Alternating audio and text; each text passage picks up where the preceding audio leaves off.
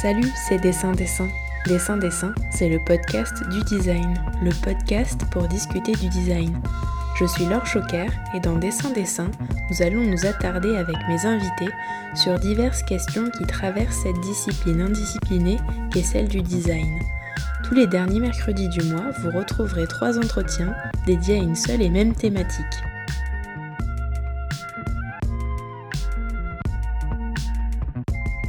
Pour cette troisième partie de la série 18 consacrée à l'enseignement de design, j'ai comme pour la première partie fait le choix d'interroger l'une de mes anciennes professeurs. C'est Émilie Lemaître, enseignante en DSA, diplôme supérieur d'art appliqué, au lycée Breaking de Rennes qui a accepté de vous faire partager son expérience. Ce DSA a vu le jour il y a 10 ans. C'est à la fois court en comparaison de formations historiques, mais aussi suffisamment long pour qu'Emilie nous raconte les changements qu'elle a pu observer chez les élèves, tout comme ceux qu'elle a pu intégrer dans son enseignement. De même qu'en partie 2, c'est aussi l'occasion pour moi de mettre en valeur la Bretagne, territoire encore jamais interrogé dans Dessin Dessin.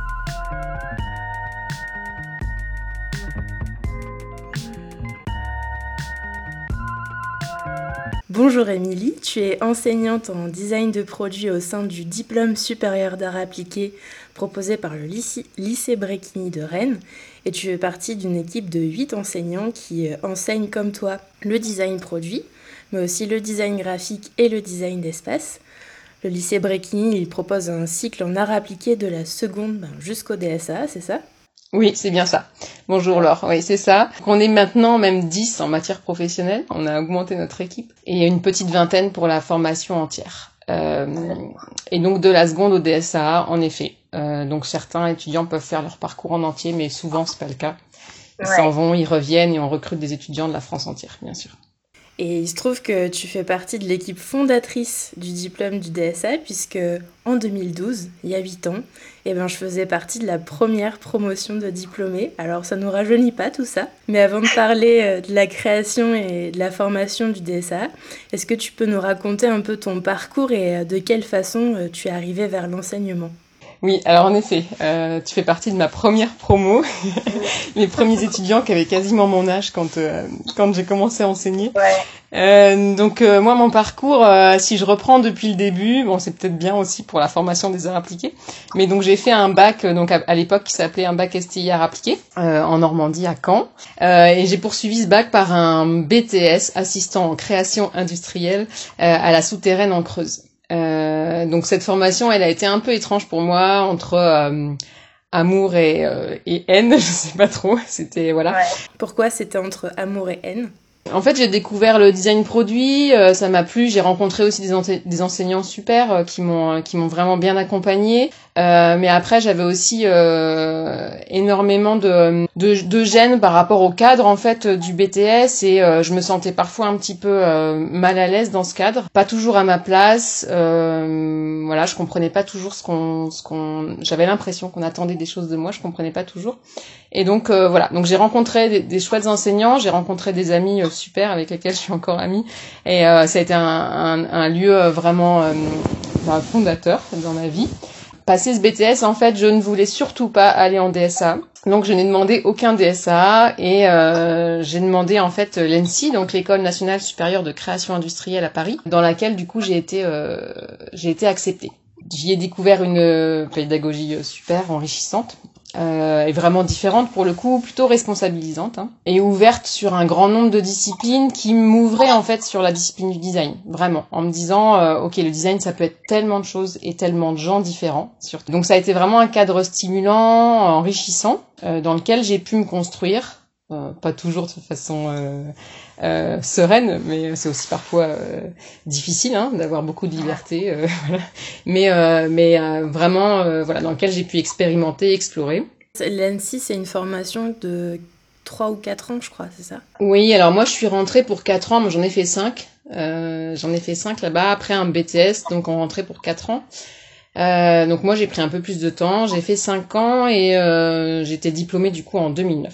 Pendant mon année de diplôme, enfin juste avant je crois, j'ai fait un stage en fait euh, dans le studio de Nathalie Crassé et euh, j'ai fait, euh, enfin mes missions là-bas notamment, un grand nombre de mes missions, ça a été de dessiner, d'accompagner en fait le design de dispositifs pédagogiques euh, pour euh, la Cité de l'Architecture et du Patrimoine et pour un atelier qui se déroule euh, au Centre Pompidou, l'atelier des enfants. Et là, Nathalie Crasset a animé un atelier de ma, qui s'appelait Ma maison en 2050. donc j'ai travaillé avec elle sur ces deux ateliers-là.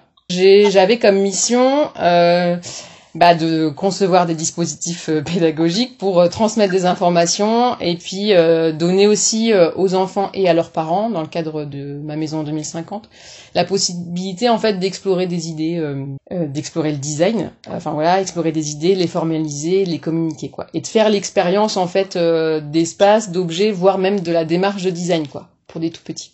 Je me souvenais que tu nous avais parlé de ça, que, que tu avais eu un peu le déclic au centre Pompidou. Par contre, j'avais pas le souvenir que c'était euh, dans le cadre de ton stage chez Nathalie Crassé. Ouais, si, si, ouais, voilà, c'est ça, c'est vraiment à ce moment-là. Et, euh, et en effet, euh, j'ai vraiment aimé faire ça. À la Cité d'Architecture et du Patrimoine, j'ai fait la première journée avec les animateurs, euh, et donc j'ai vu en fait le dispositif découvert par les enfants et je les ai vus s'en emparer euh, et ça m'a vraiment envie, donné envie en fait, donné envie de, euh, enfin à la fois de sensibiliser au design et puis je sais pas de rencontrer aussi des gens qui sont euh, plus ou moins experts et puis de participer à leur éveil sur la discipline et puis aussi de questionner le design en fait avec elles et de d'expérimenter et puis de continuer aussi d'apprendre parce que du coup, quand je voyais ces enfants euh, euh, expérimenter les dispositifs, je me rendais compte de plein de choses, euh, comment eux voyaient les choses, comment eux voyaient le monde aussi, et je me disais en fait c'est super chouette parce que là je peux, euh,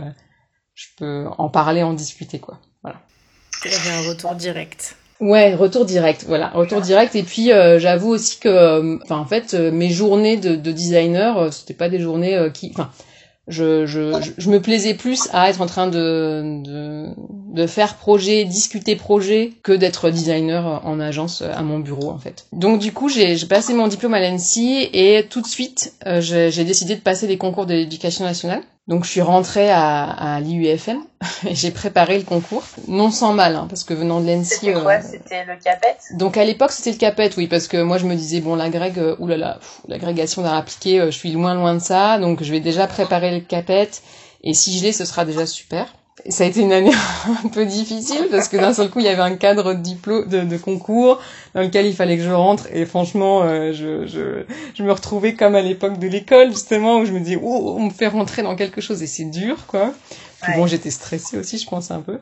Mais euh, du coup j'ai eu mon capette à ce moment-là et j'ai eu mon pro j'étais affectée en fait euh, euh, en tant que stagiaire à Rennes au lycée Bréquigny donc c'est mon premier poste et donc j'ai enseigné la première année en bac ouais. à appliquer voilà comment j'y suis arrivée, euh, voilà. Et puis euh, ensuite, après cette année-là, euh, j'ai rencontré des gens. Je crois que là aussi, en fait, c'est surtout les gens qui m'amènent, qui m'amènent aux, choses. Mais donc j'ai rencontré des, des, gens, une équipe chouette. donc il y avait bien sûr Emine Bellio et puis Yves Liu qui étaient, qui sont à l'origine en fait du DSA et Maxime Lienberg aussi qui était là. Et euh, du coup, j'ai eu envie de, on en a, enfin, on a beaucoup discuté ensemble et tout ça, et on s'est dit qu'on pouvait travailler ensemble, donc j'ai postulé au poste d'enseignant DSA en me disant que waouh, je, j'étais un peu, j'étais un peu jeune, mais que c'était un chouette défi. Qu'on t'avait beaucoup charrié euh, les élèves parce que tu nous avais raconté que, voilà, toi, t'avais eu envie d'enseigner euh, en étant en contact de tout petit et que tu te retrouvais avec des gens qui avaient quasiment ton âge. Oui, c'était un peu impressionnant au début, même carrément impressionnant au début, mais euh, mais c'était un chouette défi. Enfin voilà, un chouette défi avec des chouettes gens. Top. Oui, tous les gens que tu viens de citer, euh, je leur fais un, un, grand coucou aussi. Je voulais te demander combien d'heures d'enseignement tu, tu, dispenses par semaine en, en DSA Alors, euh, jusqu'alors, je dispensais entre 14 et 17 heures devant étudiants, du coup. Euh, bien sûr, euh, donc c'est bien plus en effectif, mais devant étudiants, c'est 14 euh, à 17 heures, oui, voilà. Et puis cette année, c'est un peu différent euh, parce que j'ai baissé mon nombre d'heures. Euh, maintenant, je suis à 10 heures euh, semaine. J'ai un temps partiel pour des raisons. Enfin, je mène un autre projet à côté qui est pas du tout lié au design, mais qui est lié peut-être à la pédagogie en fait, puisque je me suis. Enfin, on s'est lancé en famille dans un projet d'instruction en famille. Notre fille qui a 3 ans actuellement ne, ne va pas à l'école cette année et on essaye de faire de vivre une nouvelle aventure ensemble. Voilà, on questionne l'école, euh, l'enseignement. ça, tombe bien parce qu'on va questionner ça dans l'épisode, donc euh, c'est parfait. Et, et, oui, donc j'imagine que tu as peut-être plus trop de temps pour ta pratique personnelle en tant que designer. Non, alors j'ai jamais été designer en sortant de l'école. donc ça, c'est déjà un fait, c'est-à-dire que je, je dessine des objets, je fabrique des objets. Euh, bon, je dessine aussi, j'ai une pratique de gravure, enfin voilà. Mais par contre, euh, pour moi ou pour euh, des gens, des amis, etc. Mais je n'ai jamais été designer. En fait, quand je suis devenue enseignante, c'était prenant déjà d'une part, vraiment très prenant. J'étais à fond dans ce projet et voilà. Et puis je pense aussi que d'une certaine façon, enfin c'est aussi révélateur de quelque chose, c'est que euh, j'aime faire du projet, hein, euh, même ça manque parfois quand je vois les étudiants faire du projet, je me dis waouh, euh, moi aussi j'aime bien quoi, j'aime expérimenter, enfin voilà, mais j'aime le faire de façon informelle et pas dans le cadre de la discipline, je crois, professionnelle quoi en tout cas. Mhm. Donc du coup, malgré ton diplôme, tu te considères pas comme designer? Non. non, je sais pas. Enfin, en partie. C'est-à-dire que non, non dans le sens où euh, bon, on en reparlera aussi, mais évidemment dans le sens où je pense que un designer, euh, il accompagne par la production euh, les mutations de notre monde. Si la production elle reste dans ma maison, je me considère pas comme designer, non. Voilà, je suis bricoleuse si on veut. Je suis, enfin voilà, je rends des services, mais par contre je suis pas designer. Je crois pas non. Je suis enseignante. Ok, parce que bon, nous, moi, ce qu'on m'a appris, hein, c'est ce, que, ce qui définit un ou une designer, c'est l'obtention de son diplôme. Et qu'il y a de nombreuses manières d'y parvenir. Donc, il y a euh, maintenant, euh, donc anciennement le bac STI et maintenant le bac euh, ST2A, c'est ça? STD2A, ouais. STD2A. Il y a aussi la mise à niveau en art appliqué, le BTS, le DSA, le DNMAD, le DNCEP, donc Diplôme National Supérieur d'Expression Plastique, jusqu'au post-diplôme et même au doctorat. Du coup, est-ce que tu peux nous dire un petit peu quelles sont les spécificités du DSA pour qu'on s'y retrouve euh, dans tous ces intitulés et quels sont les enseignements qui y sont euh, inculqués? Le DSA, pour nous, euh, enfin pour nous, au-delà de juste nous, euh, l'idée d'un DSA, c'est quand même d'acquérir euh, l'autonomie euh, pour une conduite de projet. On, on, part du principe que les étudiants qui seront euh, diplômés du DSA sauront mener par eux-mêmes une conduite de projet, de la conception à la réalisation, possiblement, et jusqu'à même la diffusion. Donc ça, c'est quand même important. C'est ce qui va, par exemple, le différencier du DNMAD. Euh, peut-être un peu, c'est que on, on, passe un cap d'être en mesure de problématiser par soi-même en fait euh, une situation complexe euh, et d'élaborer des solutions par soi-même. Donc aussi d'être en mesure de prendre la température du monde dans lequel on vit euh, pour se positionner personnellement, enfin en tout cas en tant que designer et y agir.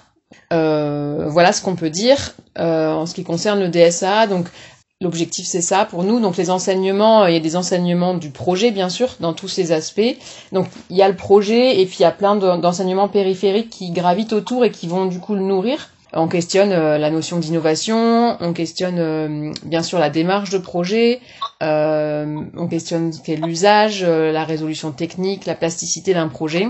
On donne aussi la possibilité d'apprendre des outils de conception, euh, de médiation, de fabrication. Euh, et puis euh, il y a aussi bien sûr l'histoire des arts, des techniques, l'histoire du design, de l'anglais aussi, pour essayer de, de, faire en sorte quand même que les étudiants puissent s'inscrire au-delà du niveau national, mais aussi à l'échelle internationale. Stratégie marketing et juridique, pour essayer aussi de leur permettre une professionnalisation bah, de ce point de vue-là, la sociologie aussi quoi. En gros voilà, avec toujours dans l'idée qu'ils vont se positionner euh, être en mesure de se positionner euh, personnellement vis-à-vis de cette pratique et de cette discipline qu'elle disait. Mm, mm. Bon, de toute façon, on va parler un peu plus du, du contenu euh, par la suite, toutes les deux. Mais je me demandais, par rapport à ce que tu viens de me dire, tu, tu, tu viens de nous dire que tu n'avais pas voulu aller en DSA. Et du coup, le fait de, ben, de finalement te retrouver dans, une, dans cet enseignement-là, est-ce que est-ce que tu as des regrets? Est-ce que ça te semble euh, en accord avec, euh, avec ce qui. Ouais, vers les positionnements où il faut aller dans le monde où on se situe en ce moment? Ou moins? Ou moins que d'autres formations, par exemple? Oui, Euh, je sais pas si je suis très claire dans ma question. Moi, je, je crois que c'est assez clair. Euh, donc, j'ai pas de regret euh, sur le fait de pas être allée en DSA, vraiment pas. Enfin, l'ENSI m'a ouvert un, un champ de, de, de, de, possibles énorme, un champ de réflexion énorme et, et m'a donné, euh, d'une certaine façon, euh, aussi confiance quand même aujourd'hui dans ce que je suis, donc enseignante. Et je, je, crois aussi que le DSA tel qu'il est actuellement, et en tout cas tel que nous, on le construit aussi actuellement, ça c'est quand même important, c'est-à-dire que même si c'est une échelle nationale, chaque DSA a ses spécificités, sa couleur, et a une équipe aussi qui en fait la couleur. Euh, donc sa subjectivité aussi, faut quand même le, le dire. Euh, le DSA tel qu'on le conçoit actuellement, moi, me, me, semble différent de ce qu'il pouvait être à l'époque où, euh, où, où, moi je devais postuler. Bon, après j'avais aussi un regard d'élève, enfin d'étudiante. Je savais pas ce qu'il en était vraiment, mais en tout cas quand je faisais les portes ouvertes et tout ça, je me disais qu'on était encore dans un cadre euh, bah, très scolaire, très contraint. Je peux pas dire que ce soit pas le cas aujourd'hui. On est quand même hébergé dans un lycée, un art appliqué avec parfois certaines contraintes aussi. On a aussi un cadre un peu contraint en termes d'emploi du temps, mais en tout cas en tant qu'équipe pédagogique, on essaie vraiment de euh, d'ouvrir le champ des possibles, de d'amoindrir au maximum ce cadre, euh, de, de, construire un enseignement euh, euh cohérent euh, dans la journée, la semaine et la formation des deux ans des étudiants. Et euh, ça prend du temps. ça fait voilà, ça prend du temps, mais en tout cas c'est ce qu'on vise. Après c'est deux ans, c'est aussi parfois moins engageant, donc il y a des étudiants à qui ça convient bien. C'est aussi beaucoup plus petit c'est un tout petit groupe. En DSA, on est 10, nous, en produit. Et on est très suivi quand même. Les enseignants sont présents. C'est pas du tout la même chose, par exemple, qu'à l'ENSI, ou, enfin, voilà. Donc c'est aussi, je pense, ça convient des, des types de personnes euh, différentes. Mais moi, je suis rentrée en DSA en me disant que de toute façon, j'avais pas d'exemple de ce que c'était. Ouais. J'avais pas envie d'en avoir. J'avais d'autres exemples, et c'est avec ces exemples-là et mes questionnements propres que j'ai eu envie de participer à la construction. Et c'est ça qui était chouette dans le fait d'être là au début. C'est que du coup, bah, j'ai participé avec mes, convictions en tant qu'enseignante à la construction de ce, diplôme. Et euh, il s'avère aussi que je suis dans une équipe où on est euh, certes différents, mais globalement d'accord. C'est vrai qu'on on le disait en introduction, c'est en 2010 que le DSA du lycée Bréquigny à Rennes a été mis en place. Et toi, tu es arrivé donc en tant que, que, prof en design de produits euh, dans la deuxième année. Parce que tu l'as dit, hein, c'est Emeline Bellio euh, qui a mis en place la première année euh, d'enseignement dans l'option design produit. Et en fait, on, on va y arriver. Hein, ce DSA, il a une particularité, c'est celle d'entretenir des liens avec les trois options qu'il dispense. Le design de produit, donc, le design d'espace et le design graphique. Et je me demandais comment, voilà, justement, vous vous étiez mis d'accord pour mettre euh, en place une formation euh, comme celle-ci, qui déjà est dans un établissement public, dans un lycée. Donc c'est vrai que je me souviens, on me disait, ah, mais euh, dans diplôme supérieur dans un lycée, enfin, des fois, il y avait quelques incompréhensions de la part de mes interlocuteurs quand je cherchais euh, un stage ou un, ou un travail. Et je me demandais aussi comment vous aviez construit les, les différentes passerelles entre les trois options et pourquoi le facteur de pluridisciplinarité c'était important pour l'équipe. Alors comment ça s'est construit euh, au fur et à mesure? Ça euh, voilà. Alors mais, mais avec quand même comme point euh, en effet c'est ce que tu dis et c'est juste comme point premier c'est que la pluridisciplinarité pour nous est importante alors, elle est importante entre ces trois mentions, mais elle est importante aussi avec plein d'autres acteurs. Hein. De toute façon, on en reparlera, mais en tout cas, euh, on, on se voyait pas euh, dissocier à design produit, design graphique et design euh, d'espace en se disant que c'est trois disciplines différentes. C'est, certes, ça l'est, mais il y a, y a plein, évidemment plein de points communs. Et on sait aussi qu'un designer travaille jamais seul, euh, alors qu'il peut être amené soit à travailler avec d'autres designers d'autres disciplines, quoi, euh, ou qui peut même être amené à travailler sur un projet, lui, euh, à, la, à la frontière entre l'objet ou l'espace, ou l'objet et le graphisme. Euh, enfin voilà. Nous, on, on, tient vraiment à ce que cette pluridisciplinarité, elle soit euh, euh, construite et, et explorée, expérimentée, avec tout de même aussi euh, une, euh, une envie de, de, de, questionner euh, la discipline euh, propre qu'est l'objet, le graphisme ou l'espace. On n'est pas non plus dans une totale pluridisciplinarité, hein, donc c'est un entre-deux. Euh, ouais. C'est un entre-deux qui se construit dans l'année, si, concrètement, si on veut le dire concrètement, sur déjà deux temps euh, forts de projets euh, ensemble, un en début d'année, puis un euh, en milieu d'année, enfin voilà, et puis qui se construit concrètement et matériellement par un partage des locaux, par une, un partage de certains, certains enseignements aussi, hein, bien sûr. les enseignements notamment généraux sont, concernent les trois groupes.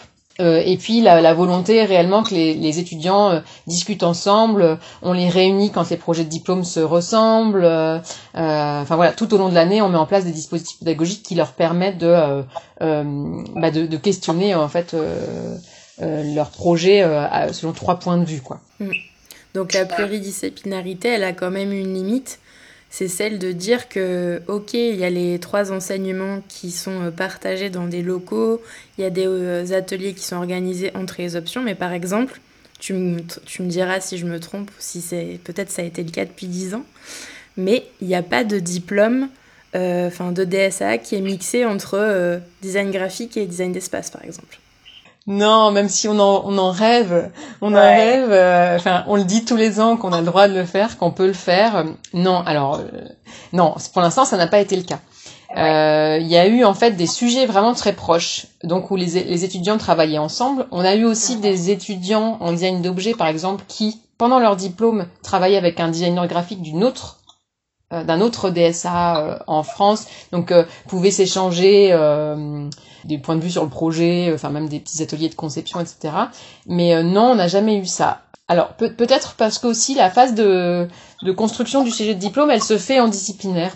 Puis moi j'y vois aussi une autre raison euh, qui est celle que c'est que deux ans un DSA et donc c'est qu'une année avant le diplôme. Et pour faire ton diplôme avec quelqu'un, je pense qu'il faut vraiment le connaître.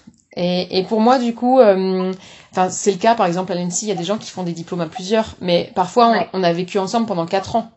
Donc, on a fait déjà plusieurs projets ensemble. Euh, et puis, c'est la même, euh, c'est la même option aussi. Enfin, c'est toujours créateur industriel ou textile à l'ENSI, donc euh, ça mélange pas des disciplines, quoi. Non, pas tellement. Voilà. Et puis, on, les gens se connaissent. enfin voilà. Et là, là, moi, je, moi, je pense malgré tout que le temps est court et que et que c'est pas possible. On a failli cette année, mais ça n'a pas, ça ne s'est ah. pas fait. Enfin, entre deux designers produits, c'était déjà pas mal. ouais.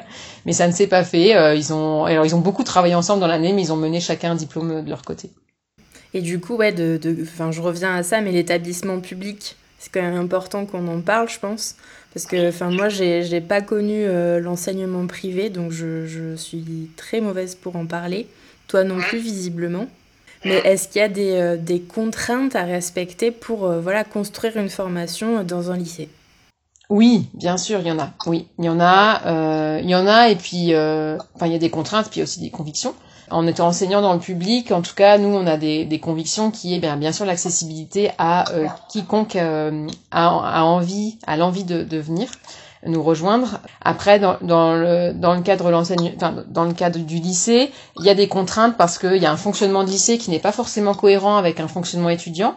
Donc, on, on doit depuis dix ans encore maintenant euh, essayer de faire bouger des règles, bouger des, enfin voilà, des, des oui, pour que la, le cadre du lycée s'adapte un petit peu euh, aussi au fonctionnement étudiant, euh, ne serait-ce que je sais pas sur une ouverture de salle, sur des choses très concrètes, hein, très précises, mais mais qui quand même font euh, sont importants en fait dans la formation. Après, on est aussi un peu un électron libre dans ce lycée. On a aussi un, un système un peu d'autogestion, voilà, parce qu'on on peut pas se raccrocher à tout. Et puis bah on a une contrainte quand même qui est la contrainte malgré tout financière. En dépendant de l'éducation nationale on, on, on, a des, des aides bien sûr mais euh, elles, sont euh, elles sont minimes, donc on doit en, chercher d'autres. Euh, voilà, je pourrais dire que c'est ça. Après, sur le, le les, points positifs, bah, enfin c'est c'est une question pour moi de juste là, on est d'accord de conviction, voilà, d'accessibilité, sans sans sans nécessité financière. Ouais. Bah, justement, hein, chaque année, il y a des entretiens d'admission en, en, DSA. Donc quiconque a un BTS ou son équivalent peut y prétendre. Oui. On est d'accord. Et je me demandais combien d'élèves vous, euh, vous recevez en entretien. Et donc en, pro, en promotion, tu l'as dit au début, c'est 10 euh, par euh, option à peu près. Oui. Donc, donc, voilà, vous choisissez 10 personnes. Et combien, mais avant de les choisir, ces personnes-là, il y en a de beaucoup plus en entretien. Donc comment ça se passe en entretien? Déjà combien il y a, y a de personnes? Et ensuite comment vous construisez vos classes? Est-ce que vous voyez des synergies entre certains profils et vous vous dites oh, ben, on va prendre plus cette personne qu'une autre? Ou bien je sais pas enfin comment comment ça fonctionne quoi? Euh, alors on reçoit, en, je vais parler en design produit là, euh, voilà sur, la, sur, sur, notre option, on reçoit à peu près en, moyenne on va dire 150 dossiers de candidature. Euh, ça peut varier hein, d'une année à l'autre, mais je, je donne une moyenne. Euh, et on accueille à peu près 70 étudiants en entretien. D'accord. Donc on fait un, une présélection en fait sur dossier Ouais. Et d'ailleurs, je te coupe, mais le dossier, c'est quoi en fait? Il est constitué de quoi? Alors le dossier en fait il est constitué d'un book de, de, de, de projets de design euh, qui euh, présente un peu la démarche de l'étudiant. Enfin, on insiste quand même là-dessus, la démarche de création, les résultats. Euh, pour l'instant, on s'en fiche, mais déjà la façon dont l'étudiant appréhende sa démarche de création et de conception. Donc, projet design est, est, plus ouvert, hein, de, de projet de production, on va dire. Euh, il est aussi accompagné d'une lettre de motivation euh, bah, qui permet quand même à l'étudiant d'expliciter euh, ses raisons de venir en fait en DSA euh, à Rennes, qui est une petite formation en France. Euh, enfin, voilà. et puis bon après il y a aussi le dossier scolaire qu'on regarde, qu'on regarde quand même, bien sûr, qui fait partie, mais le, le, principal pour nous c'est la lettre de motivation et le, le, le book. D'accord. Et le book, il peut avoir n'importe quel format? Oui, n'importe quel format. Euh, ça, il n'y a pas de voilà. Alors on a, enfin, j'exagère quand j'ai n'importe quel format, c'est qu'on limite quand même un petit peu euh, euh, le nombre de, de, pages, par exemple, ou mais ça pourrait être un film. Il y a des gens qui nous font des films des fois. Voilà. Euh, mais euh, il a il a comme objectif, par contre, de présenter la démarche. Voilà, c'est ça, c'est ça qu'on essaye de déceler en fait. C'est la, façon dont, dont l'étudiant explore, en fait, mhm. enfin, fait acte de création un peu. Euh, donc voilà, donc on fait une présélection à ce moment-là, et puis ensuite on reçoit des étudiants en entretien. Donc pour nous l'entretien il est important. Cette année on l'a pas eu. Euh... Et ouais, comment vous avez fait alors? On a fait une sélection seulement sur euh, dossier euh, numérique. Wow. Donc c'est vraiment très étrange cette année, mais en, nous pour nous l'entretien est important. c'est important de rencontrer la personne, c'est important qu'il nous rencontre. On fait un entretien. Alors l'entretien en design produit, il y a trois petites trois petits temps. Euh, il y a un temps en fait de, de créativité, d'exercice de créativité. On donne une, une petite question et on, on, on demande à, à, à, proposer plein d'idées pour y répondre, un petit problème à proposer plein d'idées pour y répondre, par le dessin en général et ou la maquette s'ils veulent. Il y a un temps euh, d'entretien avec nous, donc de présentation du travail personnel, et puis après il y a un temps aussi d'analyse de référence euh, en direct euh, avec nous aussi. Voilà. Donc on, on, fait ça et puis ensuite on fait une sélection des, des, des, étudiants, euh, on les classe et on les classe. Alors euh, notre sélection, euh, bien sûr, on essaie de faire une sélection. Les, les, dix, les dix premiers, la liste principale, c'est pas les étudiants qu'on a après, euh, euh, puisque ça bouge. Hein, Est-ce qu'il y a des listes d'attente, des gens qui veulent pas forcément aller à Rennes, qui sont dans votre top 10 et qui du coup ne seront pas à Rennes, quoi? Voilà. Ils iront ailleurs. Oui. Par contre, on essaie quand même, par exemple, euh, tout à l'heure on en parlait euh, sur la question de c'est que deux ans un DSA. Si on voit des étudiants qui euh, sont en collectif en BTS, ça arrive quoi, pendant deux ans, qui ont fait des projets à deux ou à trois en BTS, qui ont construit une sorte de petit collectif, ces étudiants-là, souvent on les prend par deux, trois. Euh, c'est arrivé qu'il y en ait qui arrivent euh, ensemble. En fait, euh, pourquoi? Parce que bah, justement, on se dit que là, on donne une possibilité de continuer un prémisse de construction de collectif euh, dans une formation. Donc ça, c'est des choses qu'on essaie de privilégier. Voilà, on trouve ça bien. Et après, sinon, bah, bien sûr, c'est le jeu de, de la liste d'attente. Et, et c'est une de nos problématiques, puisqu'il faut qu'on arrive à, bah, à se faire connaître, à donner envie aussi aux gens de venir. Donc l'entretien pour nous est important aussi pour ça. Et puis bah, le reste, après bien sûr la médiation sur notre formation. Mmh.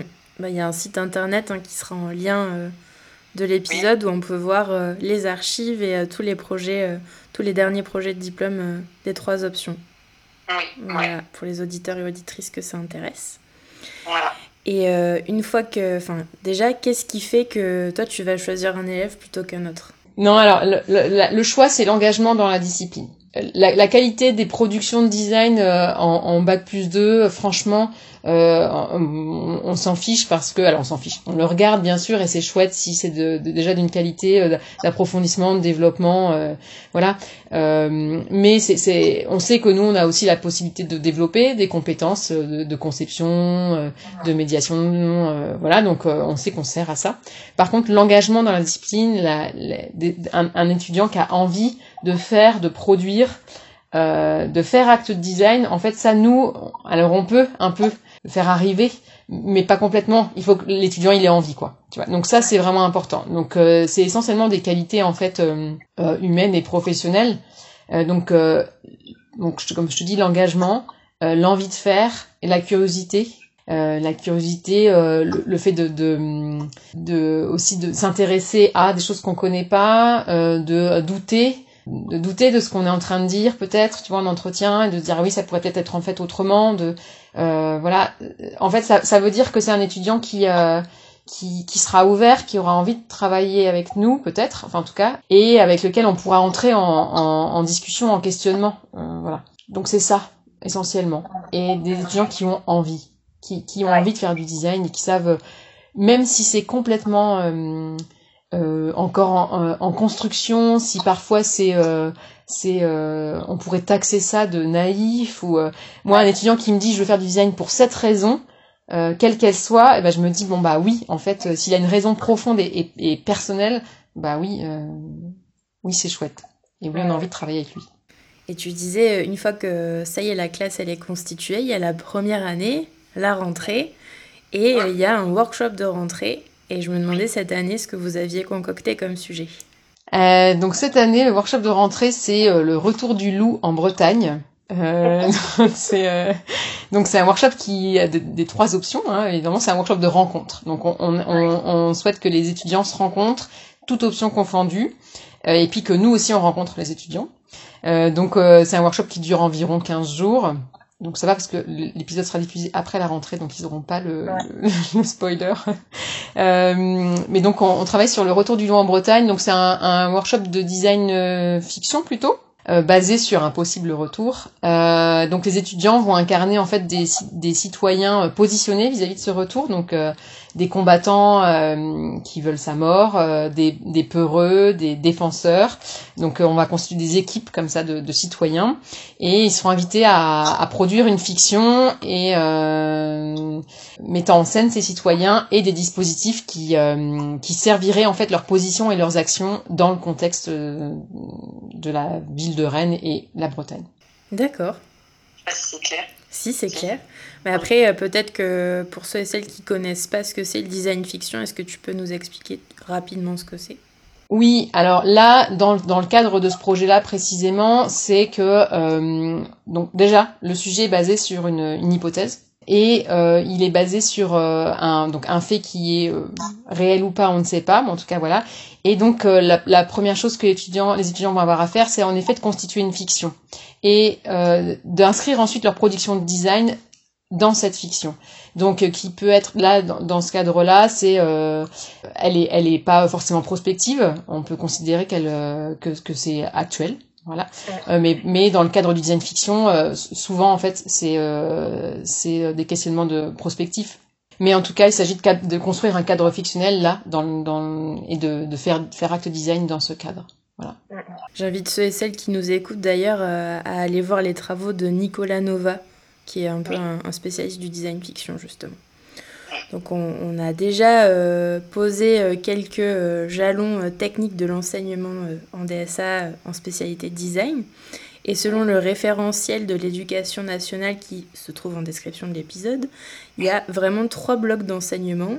Il y a le domaine général slash culturel, le domaine artistique de recherche et création et le domaine professionnel de recherche et création en design.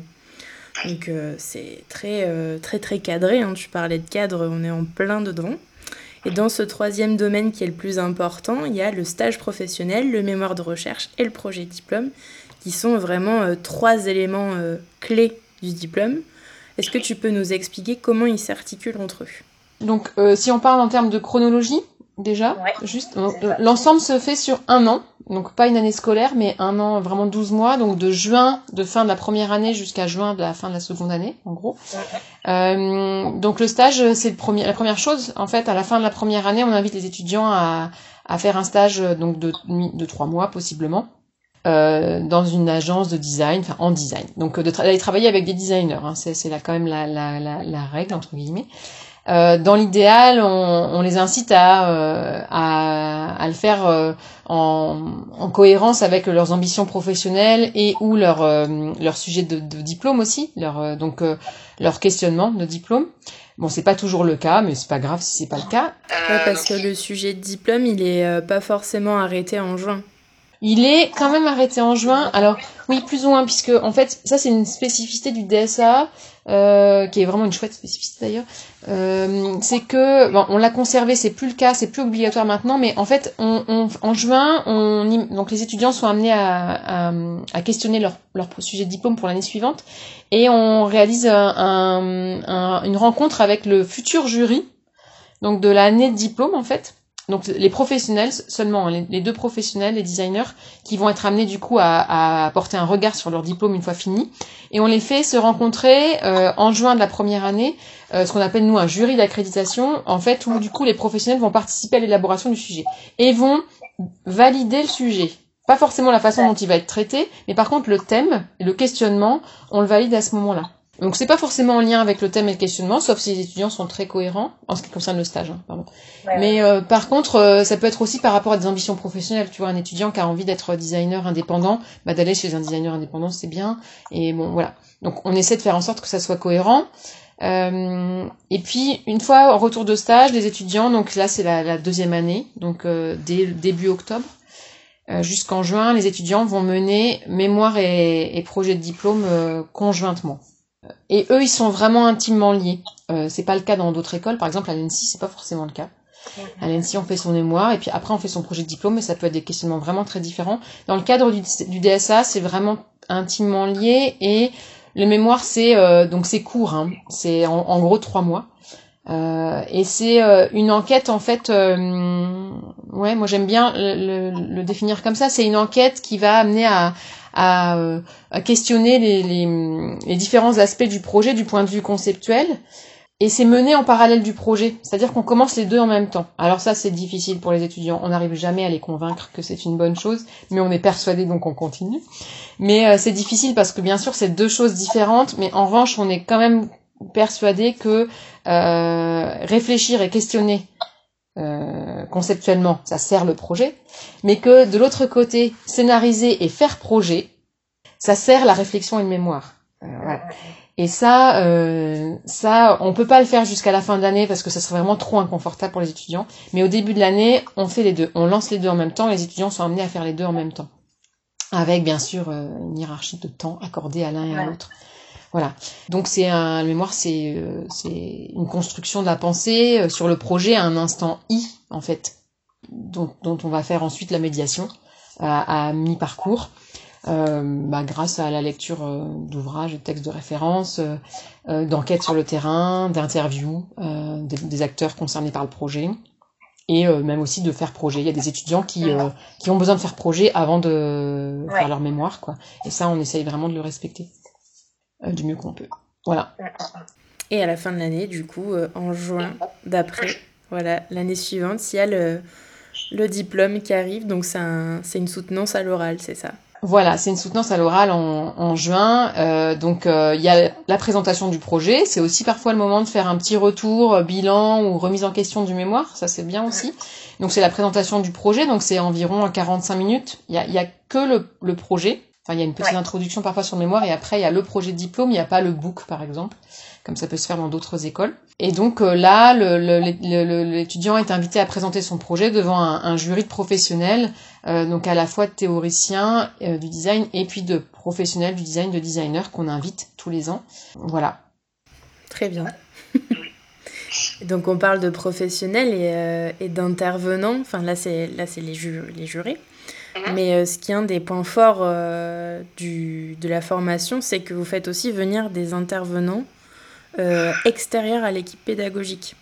Je me souviens d'un des ateliers qu'on avait fait avec le designer Jean Couvreur et le matériau Algue, qui m'avait beaucoup marqué. Et je me demande comment vous choisissez ces intervenants et ces intervenantes et à quelle fréquence ils, arrivent dans l'année, en fait, ces ateliers. Oui, donc on aime euh, faire venir des professionnels, bien sûr. Notre position euh, en tant qu'enseignant en DSA, nous à Rennes, en première année, c'est de faire expérimenter aux étudiants une, une diversité, une pluralité d'approches du design, euh, de démarches, de temps de projet, de questionnements très différents. Euh, et donc euh, aussi de faire rencontrer des professionnels qui euh, sont invités pour réellement faire éprouver leur démarche aux étudiants. Donc euh, c'est les professionnels qui construisent hein, le sujet, qui ont envie avec nous, mais c'est eux qui nous, nous font part du sujet qu'ils ont envie de faire euh, avec les étudiants. Donc souvent on essaie de le faire. Alors ça c'est une question de budget, on aimerait faire beaucoup plus. Mais euh, en ce qui concerne en tout cas les designers, parce qu'il y a plein de professionnels qui interviennent, mais les designers on essaie de faire deux temps dans l'année au moins de workshop, on va dire, où là les designers sont en autonomie avec les étudiants et nous on est on n'est pas là pour leur faire découvrir leur démarche. Alors on les choisit en fonction de leur pratique en relation, en cohérence aussi avec notre euh, notre couleur à nous. En produit, euh, on, est vraiment sur euh, une logique de, enfin une envie en fait de d'expérimentation. Alors du matériau, du matériau certes, mais aussi d'expérimentation parfois sociétale, enfin voilà, d'usage. mais c'est l'idée de, oui, d'expérimenter une pratique et une posture. Donc voilà, on est choisi en fonction de ça. Euh, on les contacte. Donc on a eu euh, depuis plusieurs années, euh, on a eu on a eu la chance d'accueillir dernièrement, on a eu Ferréol Babin qui est venu, que j'ai interviewé aussi dans le podcast. Donc pour les auditeurs et les auditrices, si vous voulez vous y référer, c'est avec plaisir. On a eu Laureline Gallio qui est venue aussi plusieurs fois, Wendy Andreux, Anaïs Morel du Studio M, Julien Benayoun de Bold Design.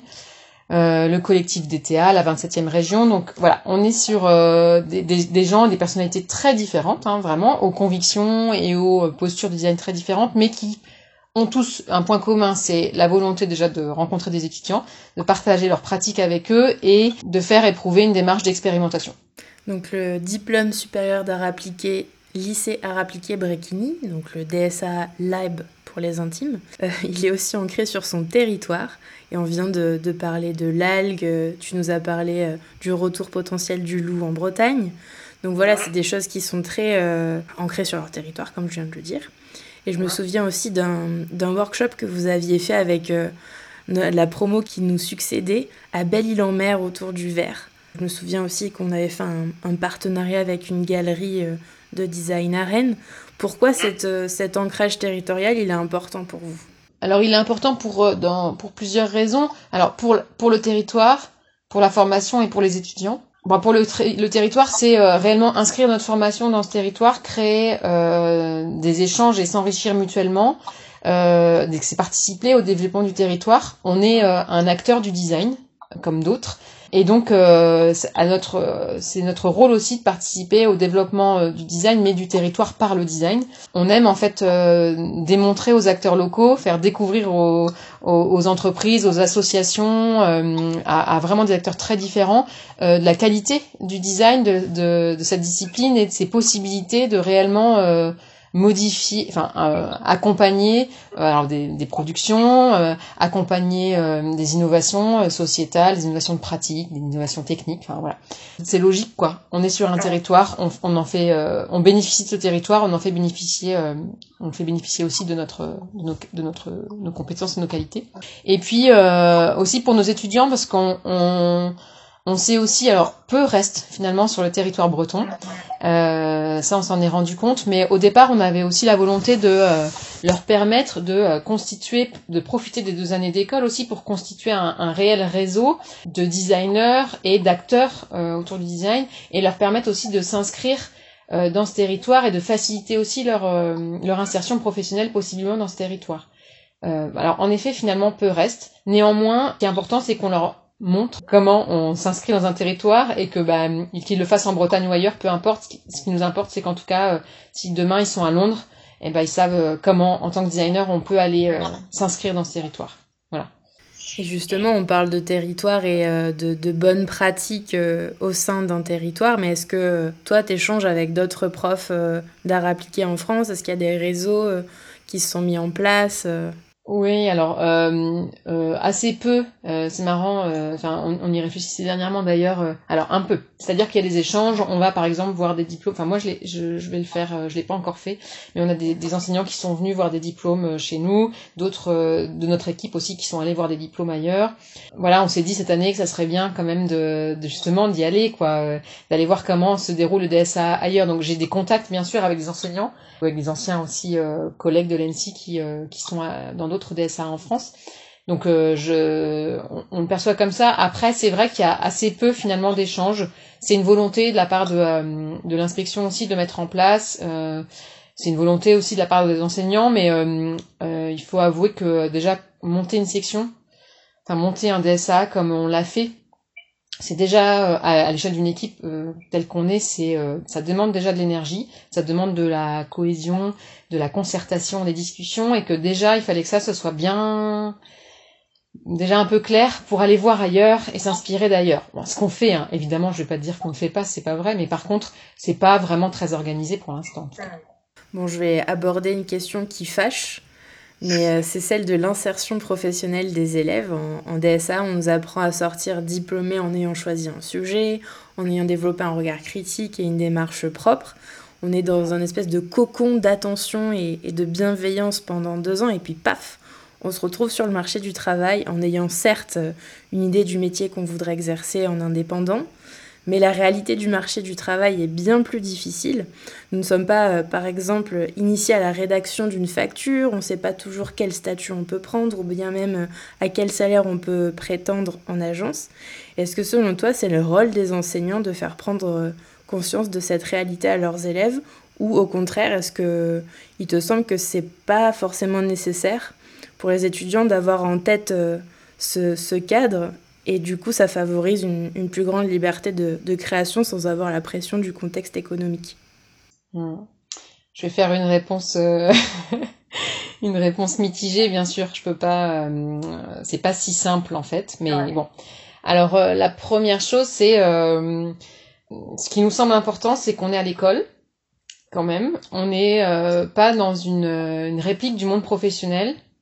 Et euh, ça, pour nous, l'école, c'est, malgré le, cadre, les contraintes, etc., c'est un espace de liberté créative et un espace de construction euh, personnelle, euh, d'apprentissage, bien sûr, euh, de professionnalisation, je vais y revenir, hein, mais c'est ça, certes, mais c'est aussi un espace de liberté créative et de construction personnelle.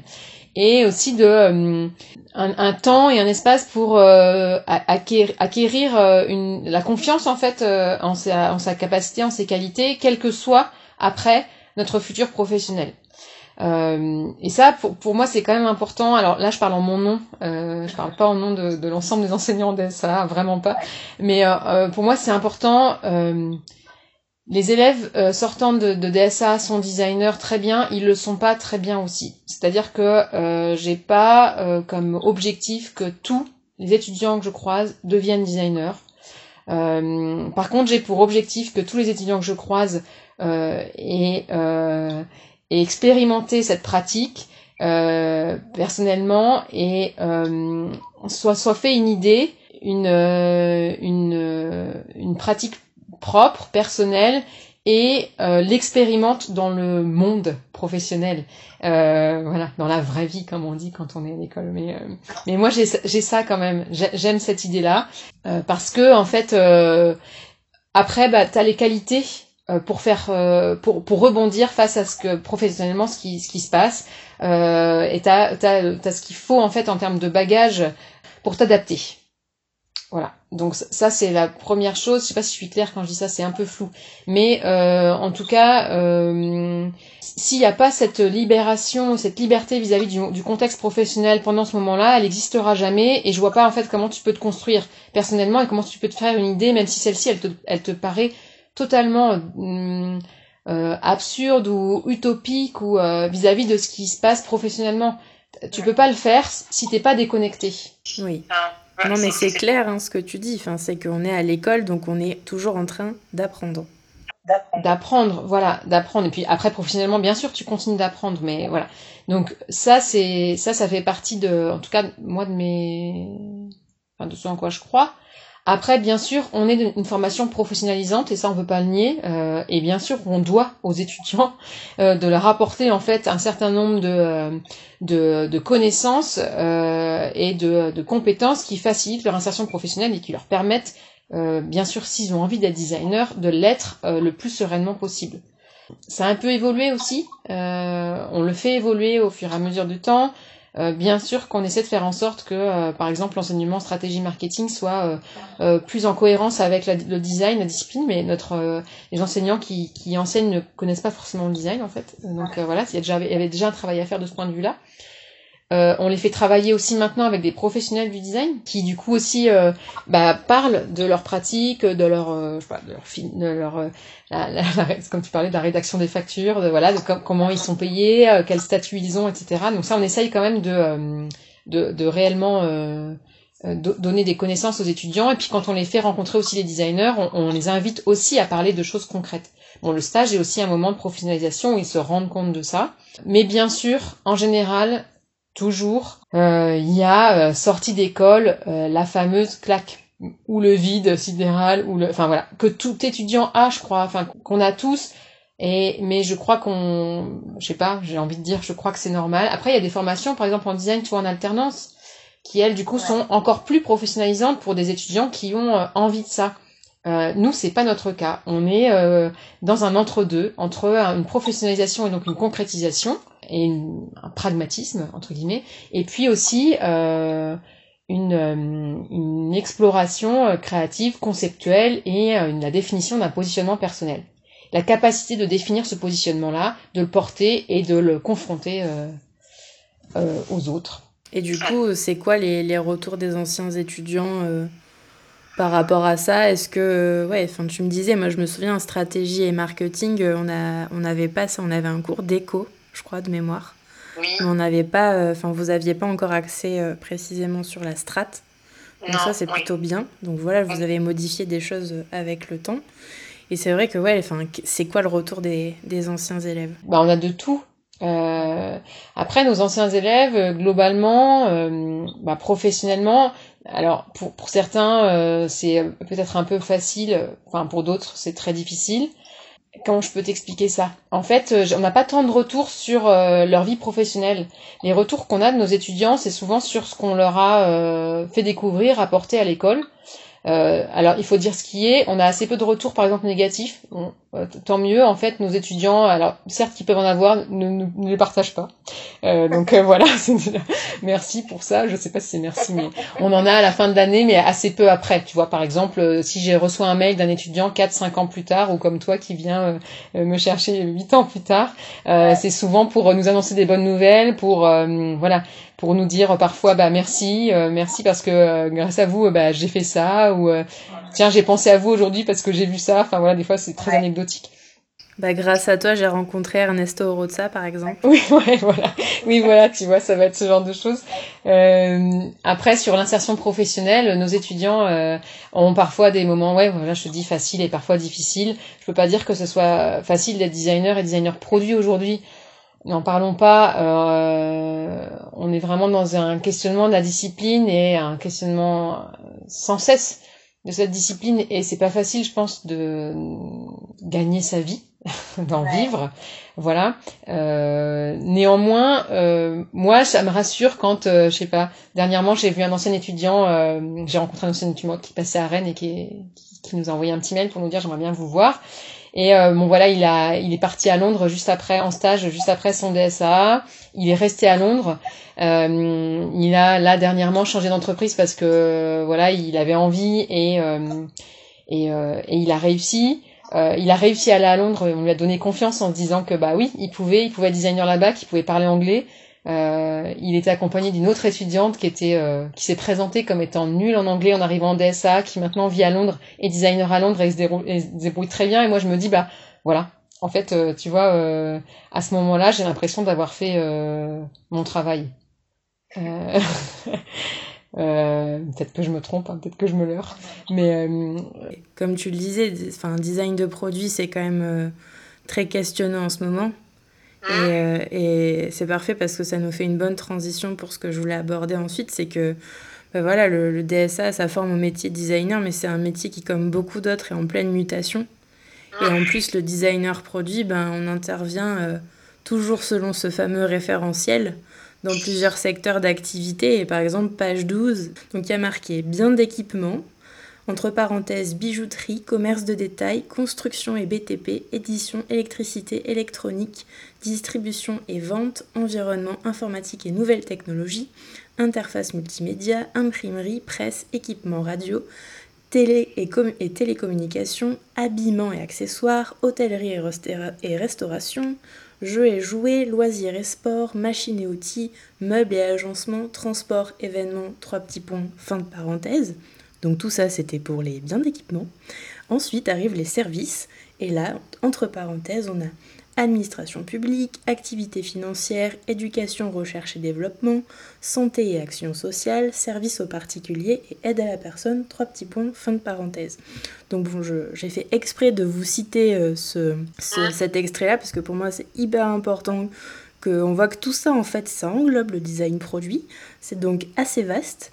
Et c'est en lisant euh, ça qu'on comprend bien que cette profession, elle tire aussi ses, origines de l'industrie, hein, puisqu'en plus, quand on est... Euh, diplômé euh, en option design de produit. Je crois que c'est créateur, concepteur industriel, notre titre exact. Avant, oui, c'était ça, oui. Maintenant, c'est plus le cas?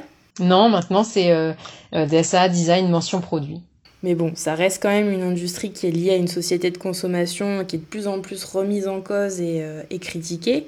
Et il me semble que l'une des plus grandes responsabilités en tant qu'enseignant, c'est vraiment d'aiguiller ses étudiants vers un regard et une approche critique Comment toi tu fais ça sans briser euh, ton, ton, devoir de réserve? Bah, hum, je le fais. Euh, enfin, finalement, l'approche critique d'un étudiant, euh, tu, tu, tu, peux la, la, construire que si tu, si toi-même tu lui imposes pas tes propres convictions. Sinon, t'es juste enfin, un endoctrineur, voilà. Donc en fait, euh, finalement, c'est assez. Euh... Alors, je peux pas dire que nos convictions ne transparaissent pas euh, dans notre enseignement et dans les références qu'on présente et dans les débats qu'on organise, etc. Néanmoins, euh, on, on, vise toujours à à euh, euh, faire euh, réfléchir, faire réagir face à une multiplicité, une pluralité de production de design, face à des, des, faits, des phénomènes de société très différents, très diversifiés, pour que l'étudiant puisse se construire sa propre position on, euh, le cours d'histoire du design permet aussi euh, de, euh, bah, de questionner la pratique du design de façon aussi historique et de comprendre comment elle s'est construite et comment aussi elle s'est modifiée, transformée au fur et à mesure des modifications et des mutations sociétales. donc tout ça, c'est donner la possibilité à l'étudiant de, de construire un regard critique. Ce référentiel, tu le lis. Aucun étudiant, je pense, le lit en rentrant DSA. Moi, c'est la première fois que je le lis. Hein. Voilà, voilà. Et euh, nous non plus. Enfin, nous on le lit, mais on le lit pas aux étudiants. Et puis, euh, il est finalement très anecdotique. Euh, en tout cas, cette partie-là dans notre dans la construction de notre enseignement. Après, je peux te, je peux te citer, je fais un diplôme de cette année, donc fraîchement diplômé là du, du, du DSA à Rennes. Donc c'est un étudiant qui s'appelle Léo Guérillon qui a fait un projet de diplôme qui propose une donc une expérimentation sur la production de stylos euh, donc un, bien cité dans le, je crois, ou presque cité dans le référentiel, voilà, avec comme proposition une alternative au productivisme industriel et euh, une production de, de stylos euh, en autoproduction, hyper localisée, tenant des valeurs ben, très alternatives et allant à l'encontre d'une forme de productivisme industriel. Il faudra que je jette un œil parce que ça me fait penser à un des projets que j'avais mis dans mon mémoire à moi et dont j'ai rencontré la designer qui est maintenant une amie qui est Ariane Prin qui avait fait un projet au, Royal College of Arts qui était euh, en fait l'autoproduction de crayons à partir des déchets d'atelier euh, de l'école qui s'appelait euh, From Here for Here. Donc ah, voilà, c'est rigolo. Ouais, ça faisait partie de ses références avec donc lui il y avait la question du stylo quoi, le stylo qui du coup avec ses multiples composants, ses multiples matériaux absolument pas recyclables, très tellement technique que a priori on ne peut pas en fabriquer un soi-même donc réservé à l'industrie et la production industrielle et est-ce qu'on peut euh, du coup euh, s'en départir et, proposer une alternative? Donc tu vois, voilà, j'ai envie de te dire que je peux ne pas briser mon droit de mon devoir de réserve. Et je peux aussi enfin on peut aussi construire un esprit critique permettre à l'étudiant de construire un esprit critique en... mais bien sûr on se doit de présenter différentes formes d'existants et du coup, pour toi, c'est encore possible d'enseigner le design sans forcément revendiquer une forme d'engagement politique et social? Le design est une pratique politique, ça, euh, oui. Tu vois, je pourrais l'enseigner euh, sans le revendiquer. Je me questionne euh, là-dessus en ce moment. je vais t'expliquer pourquoi notre notre notre intention en première année, c'est vraiment de permettre aux étudiants de se positionner par eux-mêmes. Et donc, euh, on n'a pas de couleur de, de, de, diplôme, comme par exemple, je sais pas, tu vois, à la, à la, à la souterraine, euh, le DSA en fait design à la souterraine. Pardon, j'ai perdu l'intitulé, ça c'est pas très chouette, mais en tout cas, ils ont une couleur affirmée en termes de, on va dire développement durable, mais euh, enfin voilà, de écologie, économie circulaire, développement durable. Donc c'est assez affirmé comme ça. Je suis sincèrement désolée. J'aimerais mieux pouvoir le citer plus précisément. je, le, je le mettrai dans les euh, dans la description de l'épisode de toute façon. Et euh, donc c'est très ancré et c'est très euh, pardon, c'est pas très ancré mais c'est très engagé. Voilà, très orienté, très engagé. Donc nous, on, s'est refusé à ça en se disant que bah, les étudiants euh, devaient se construire leur propre idée et qu'on peut avoir des étudiants qui, euh, après le DSA, vont par exemple en, en à l'écale euh, et en, en, option luxe, par, pardon, en master voilà luxe, design master luxe. Voilà, master luxe, ouais, l'écale c'est une école de conception industrielle qui est à Lausanne en Suisse. Donc voilà, ils dispensent plusieurs, euh, plusieurs options, mais effectivement, il y, a un, y a un master luxe. Voilà, donc on a des étudiants qui euh, vont pouvoir, après le DSA, euh, intégrer les CAL, on en a eu plusieurs, et on va avoir des étudiants qui, au contraire, comme Léo, vont proposer une alternative voilà, au productivisme industriel. Donc, en fait, et moi, ça, ça me plaît. Ça me plaît parce qu'en fait, je me dis que bah, hum, chacun fait son chemin. Euh, et que je suis pas là pour euh, pour influencer. Je suis là pour euh, enseigner, donner un esprit critique, évidemment, interroger ce que ça veut dire, interroger. On interroge le luxe, mais en tout cas surtout pas de tabou, sinon ça serait encore pire. Et donc interroger toutes ces notions-là, interroger toutes ces contradictions sociétales et permettre aux étudiants de se positionner au sein de celles-ci. Après, parfois j'ai des doutes et parfois mes convictions euh, personnelles me disent bon bah là en fait peut-être qu'il faut juste euh, arrêter. Et je, te dis ça, mais par exemple jamais on travaille dans le luxe en DSA à, Rennes. Voilà. Par contre, des étudiants, on, va laisser les étudiants le faire, mais en proposition en première année de projet, ça, nous, ça ne nous arrivera pas parce que ça fait pas partie de, euh, alors de nos de nos de nos contacts et peut-être pas aussi de de nos réflexes euh, enfin voilà peut-être qu'on pourrait le faire on n'est pas du tout contre hein, tu vois c'est pas cette idée là mais bon voilà et, on, l'a juste jamais fait et comment tu arrives à, à cerner la limite de te dire ok euh, là il faut là il faut que je laisse faire l'étudiant ou l'étudiante dans cet axe là même si moi je suis pas d'accord je je laisse faire quoi c'est super, c'est très très euh, sensible quoi. Oui, c'est sensible, c'est dur, c'est dur. Oui, c'est dur. Je sais pas comment j'y arrive. Euh, j'ai jamais réfléchi à ça. Enfin, de toute façon, il n'y a pas de recette euh, magique. Hein. Ça se fait un peu au fil de l'eau, je pense. Ouais, l'étudiant se positionne. un étudiant qui argumente, qui a des bons arguments, mais j'ai pas de raison de le contredire. Un étudiant qui a envie, qui est engagé, je vois pas pourquoi je lui, je l'empêcherais de le faire. Je sais pas je crois que c'est l'argument. Je te dirais que c'est l'argument. Voilà, c'est que c'est peut-être ça qui va euh, du coup euh, amoindrir ma subjectivité. Euh, et c'est quand même ce qu'on cherche. D'ailleurs, je sais pas si tu t'en rappelles, mais bien sûr, c'est ce qu'on cherche. en tout cas, par, l'argumentation aussi, bah, l'étudiant se construit et puis nous aussi, on, on, on balise notre notre terrain d'intervention. Et puis on, on amoindrit notre subjectivité. Je dirais qu'il y a ça, ouais. Je sais pas, peut-être par là. Mm. Donc là, tu parlais de, du projet de Léo avec l'autoproduction de stylos. Donc, ça fait dix ans que, que tu es enseignante et j'imagine qu'il y a certains sujets euh, qui t'ont plus marqué que d'autres. Est-ce que tu as euh, noté des différences aussi de sujets entre euh, ben, il y a dix ans et maintenant? Ou bien au contraire, est-ce qu'il y en a qui sont récurrents? Alors oui, il y a des différences quand même parce qu'il y a des il y a des mutations alors à la fois sociétales, il y a des transformations de notre enseignement, bien sûr, tu vois donc c'est ça aussi on, on, perçoit bien sûr.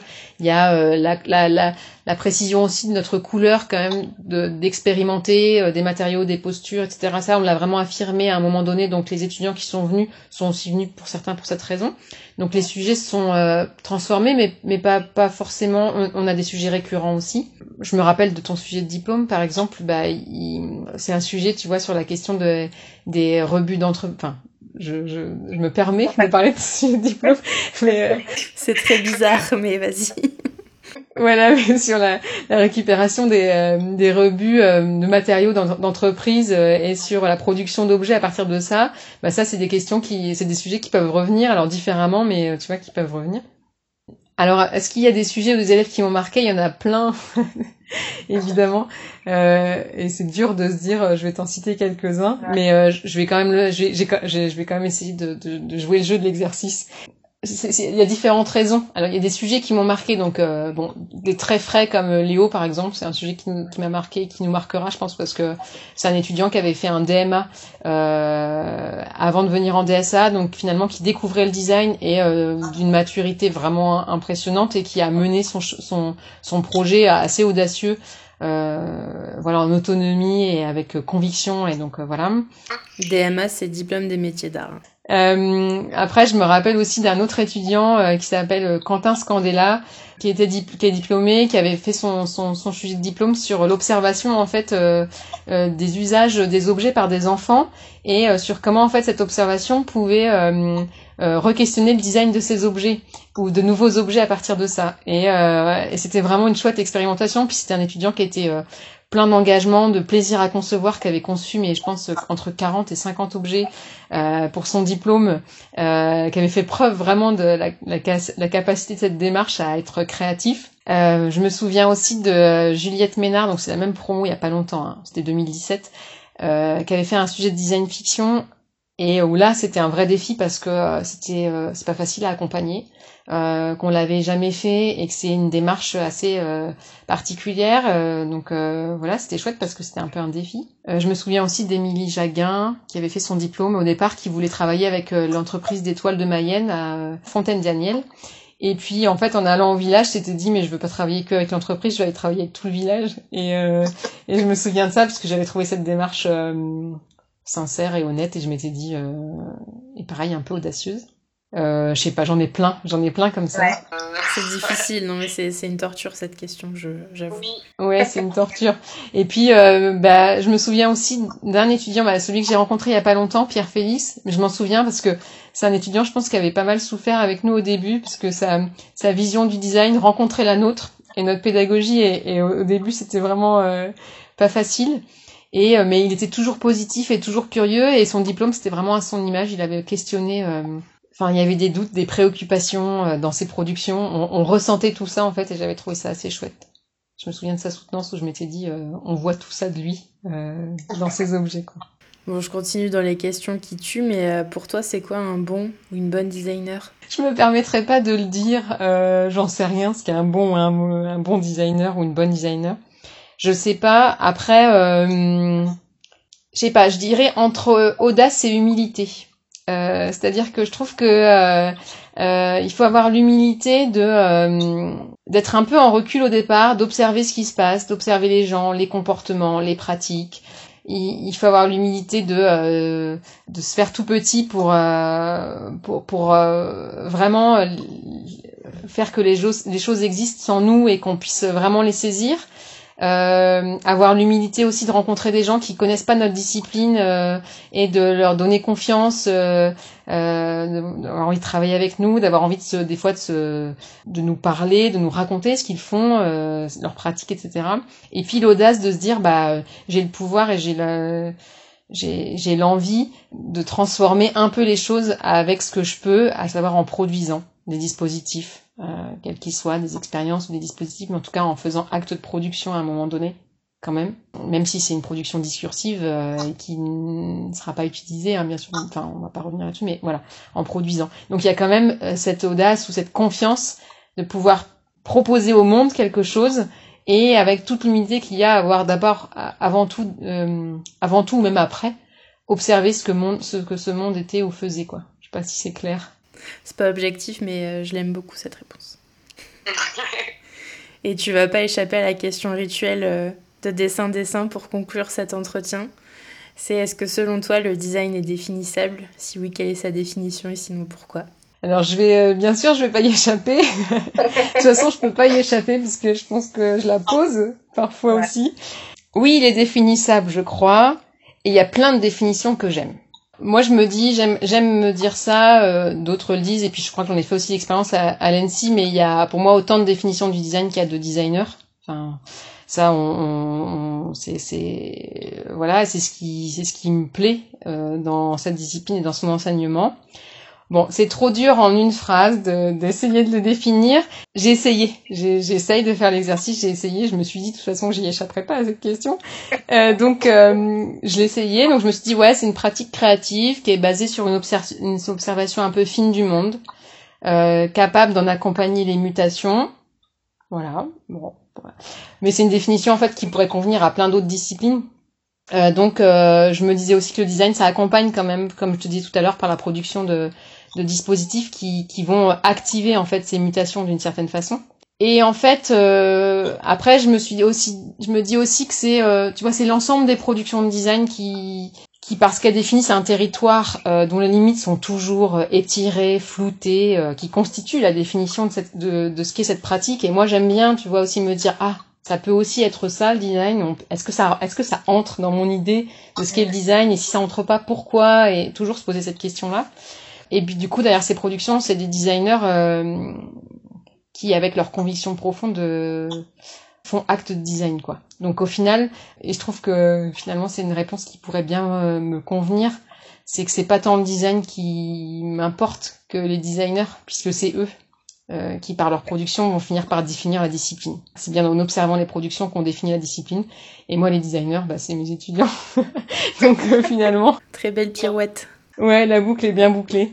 Euh, donc euh, ouais, je dirais que c'est par eux que ça passe. Voilà. Mm. Et leur production. Bah écoute, euh, merci beaucoup. On a fini, ça fait 1h20 qu'on discute. je peux parler longtemps, t'as vu? J'ai un bon entraînement pour ça. je te remercie Laure, je te remercie parce que déjà je suis émue. Ouais, moi aussi. de faire cet entretien. Et puis je te remercie aussi parce que j'ai vraiment... C'est pas facile j'ai vraiment, j'avais beaucoup d'appréhension. Et puis, euh, je trouve ça aussi drôle en tant qu'enseignante, enseignante, enseignante, de me retrouver euh, euh, face à toi aujourd'hui interrogée. C'est rigolo. Et puis, je te remercie aussi parce que bah, je suis contente aussi d'écouter ce que tu fais. C'est chouette. Tu fais découvrir aussi le design à ta façon et tu participes aussi à, à, à, ce que nos étudiants bah, apprennent du design. Donc ça, c'est chouette. Et puis, euh, je te remercie aussi parce que grâce à toi, on entendrait un peu parler du, du DSA.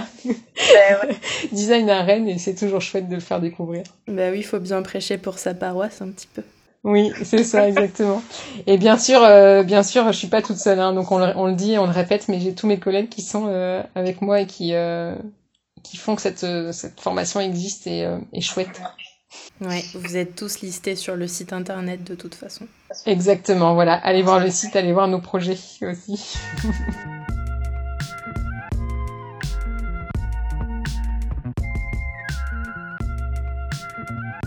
Comme l'indiquent les trémolos dans ma voix, cet épisode fut un épisode un peu spécial pour moi. Je n'ai pas pour habitude de mettre en avant mon parcours dans Dessin Dessin, mais bien ceux des autres, et cette fois-ci, je me suis fait un petit peu piéger, mais avec grand plaisir. Je partage la définition d'Emilie. Ce sont les praticiens et les praticiennes qui façonnent une discipline, quelle qu'elle soit. Et vous, vous en pensez quoi? J'espère sincèrement que cette série d'épisodes consacrés à l'enseignement de design pourra être utile à de nombreuses personnes, car après tout ma conviction profonde est que nous sommes toutes et tous d'éternels étudiants. Dessin Dessin est un podcast natif, indépendant et non sponsorisé. Alors si vos oreilles ont apprécié cet épisode, n'hésitez pas à ouvrir le débat en glissant des commentaires et des étoiles sur SoundCloud, Spotify, Deezer, Mixcloud et Apple Podcast, et à en parler autour de vous. Pour ne louper aucune info, vous pouvez aussi suivre Dessin Dessin sur Instagram et n'oubliez pas non plus que toutes les références abordées dans l'épisode se trouvent dans la description de celui-ci. Retrouvons-nous le mois prochain si vous le voulez bien pour une nouvelle série de 3 épisodes.